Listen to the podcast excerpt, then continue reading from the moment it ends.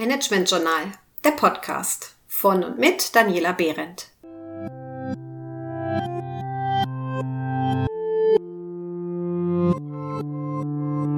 Heute zum Thema Personalentwicklung neu gedacht. Bei den meisten Unternehmen ist die Aus- und Weiterbildung der größte Kostenfaktor der Personalausgaben nach den Gehältern. Aber wie häufig haben Sie sich nach so einer Veranstaltung schon gefragt, ob sich das jetzt wirklich für Ihr Unternehmen gelohnt hat?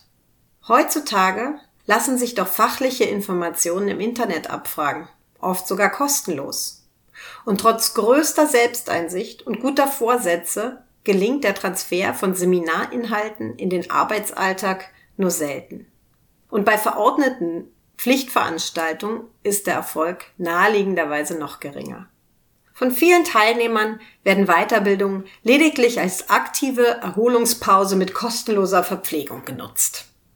Wir wissen, dass der größte Lernerfolg entsteht, wenn Lernen während der Arbeit selbst geschieht. Dann handelt es sich nämlich meistens um bedarfsorientiertes Lernen. Das heißt, wir lernen genau das, was wir brauchen, um ein Problem, das wir genau zu diesem Zeitpunkt haben, zu lösen. Und hier sind dann auch oft die Kollegen die besseren Trainer als jeder Experte, der zur falschen Zeit am falschen Ort die falschen Inhalte lehrt. In der Arbeitswelt 4.0, in der Teams eigenverantwortlich arbeiten, ist es naheliegend, dass sie auch die Verantwortung für ihre Weiterbildung tragen. Wie kann das gehen? Mit Blick auf ihre aktuellen und zukünftigen Aufgaben können Mitarbeiter zum Beispiel ihren Entwicklungsbedarf selbst identifizieren. Kollegen können sich durch gegenseitiges Feedback dabei unterstützen, weitere Entwicklungsbedarfe zu erkennen. Innerhalb eines festgelegten Budgets können Teams frei darüber entscheiden, welcher Mitarbeiter an welcher internen oder externen Weiterbildung teilnimmt. Und Mitarbeiter, die über spezielle Kenntnisse, Fertigkeiten und oder Talente verfügen oder sich für ein Thema begeistern, können dies an ihre Kollegen weitergeben.